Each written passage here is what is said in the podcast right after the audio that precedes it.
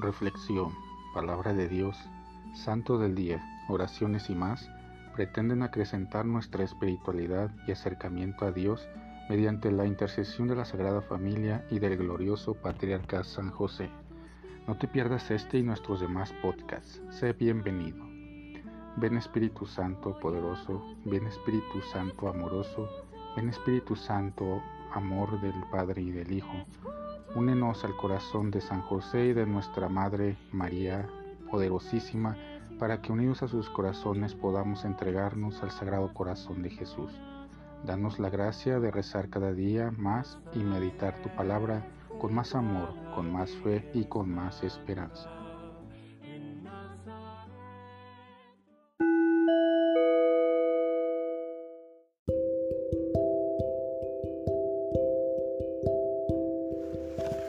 Del Santo Evangelio según San Lucas. En aquel tiempo los pastores fueron a toda prisa hacia Belén y encontraron a María, a José y al niño recostado en el pesebre. Después de verlo, contaron lo que se les había dicho de aquel niño, y cuantos los oían quedaban maravillados. María, por su parte, guardaba todas estas cosas y las meditaba en su corazón. Los pastores se volvieron a sus campos, alabando y glorificando a Dios por todo cuanto habían visto y oído, según lo que se les había anunciado. Cumplidos los ocho días, circuncidaron al niño y le pusieron el nombre de Jesús, aquel mismo que había dicho el ángel antes de que el niño fuera concebido. Palabra del Señor.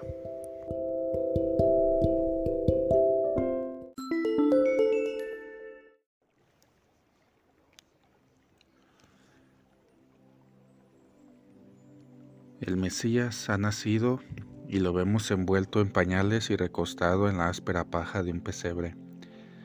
Quien va a buscar al Rey de los judíos y de toda humanidad no lo encontrará en un palacio. Los pastores, invitados por ángeles a regocijarse por el nacimiento del Salvador e instados a verificar la señal, se mueven sin demora. Es la misma actitud que tuvo María en el episodio de la visita que hizo a su prima Isabel. También los pastores son motivados por una razón religiosa, la obediencia a la palabra que les ha sido anunciada. Su itinerario de fe termina frente al portal. Encuentran a María, a José y al niño. San Lucas menciona primero a la Madre de Jesús. Al hacerlo así nos muestra el amor y la veneración que siente por ella. El Concilio Vaticano II afirmó esta nueva verdad de fe sobre la Madre de Dios definiéndola también como Madre de la Iglesia. María, Madre de Dios. En esta solemnidad meditaremos sobre el misterio de María como la Madre de Dios. Nos detendremos en este título con el fin de presentar la solidez doctrinal e histórica de este dogma mariano. El Evangelio propuesto es el utilizado en la misa de aurora del día de Navidad, la visita de los pastores que se dirigieron a saludar y a hacerse presentes ante su Salvador que les ha nacido en la ciudad de David. El pasaje tiene pequeñas variaciones. Se omite la mención de los ángeles que se retiran después de haber anunciado la buena noticia. El texto termina con la mención de la circuncisión del niño. En el pueblo judío todos los niños eran sometidos a esta práctica. Era la señal de pertenencia al pueblo de Israel y también ahí recibían el nombre con el que serían reconocidos toda su vida. Pero Santa María, Madre de Dios, tuvo controversias solo por este título. El nuevo año civil lo comenzamos en el nombre de María Santísima, a quien veneramos siempre con el título de Madre de Dios. Dogma de fe que proclamó solemnemente un concilio ecuménico. Hasta el momento se han realizado 21 concilios ecuménicos, el último fue el Vaticano II en los años 1962 a 1965. Ya en el siglo IV el término Teotocos, Madre de Dios, era común tanto en Oriente como en Occidente, sobre todo en la ciudad de Alejandría. Por ello se comprende la ola de protestas que brotaron en el siglo V cuando el patriarca de Constantinopla, Nestorio, predicando a sus feligreses, puso en duda la legitimidad del título Madre de Dios. Este patriarca afirmaba que María no tenía elementos para ser venerada así. Para él, debía venerarse solo como madre de Jesús. La controversia se resolvió en el concilio de Éfeso en el año 431. Este concilio reafirmó y definió el 22 de junio de ese año a María como Madre de Dios. Lo que indujo a Nestorio al error fue la dificultad que sentía para admitir la unidad de la persona de Cristo y su interpretación equivocada de la distinción entre las dos naturalezas, la divina y la humana, presentes en Jesús el concilio de Éfeso condenó sus tesis. Muchos siglos más tarde, Juan Pablo II decía, la contemplación del misterio del nacimiento del Salvador ha impulsado al pueblo cristiano no solo a dirigirse a la Virgen Santísima como la Madre de Jesús, sino también a reconocerla como Madre de Dios.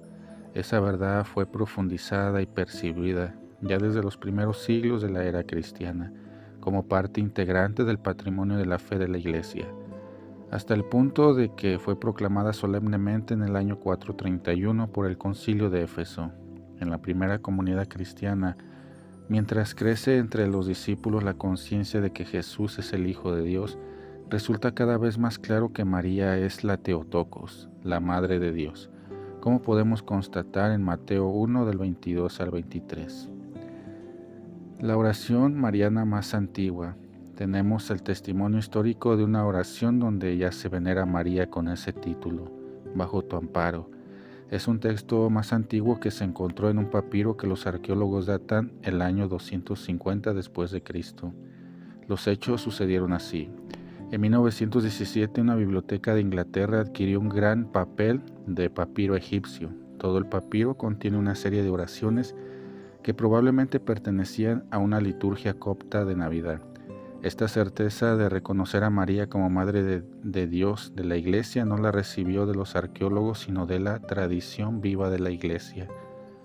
La oración traducida del texto griego original dice, Bajo tu amparo nos acogemos, oh Madre de Dios. No desprecie nuestras peticiones en tiempos de angustia, sino rescátanos del peligro. Tú, la única pura, tú, la única bendita. Los pastores se volvieron a sus campos. La actitud de los pastores es dinámica. Primero escuchan, luego se mueven y van a constatar la señal, la observan y a su vez se vuelven mensajeros anunciando lo que habían visto y oído. El relato va más allá del dato histórico y se convierte en prefiguración y modelo de la predicación del Evangelio. Los pastores acogieron la palabra de la revelación, se dejaron conducir a Jesús, hicieron la experiencia inicial de fe y por lo tanto ahora pueden comunicarla a los demás. Y cuantos los oían quedaban maravillados.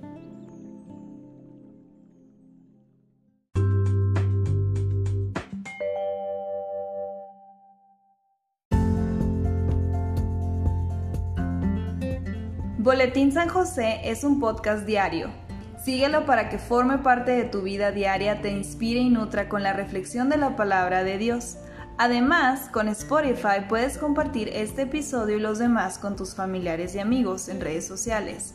Solo toca los tres puntos de la esquina superior derecha de la página del episodio, luego baja hasta compartir. Selecciona la opción de la red social de tu preferencia y envíala a quien tú quieras, así de fácil.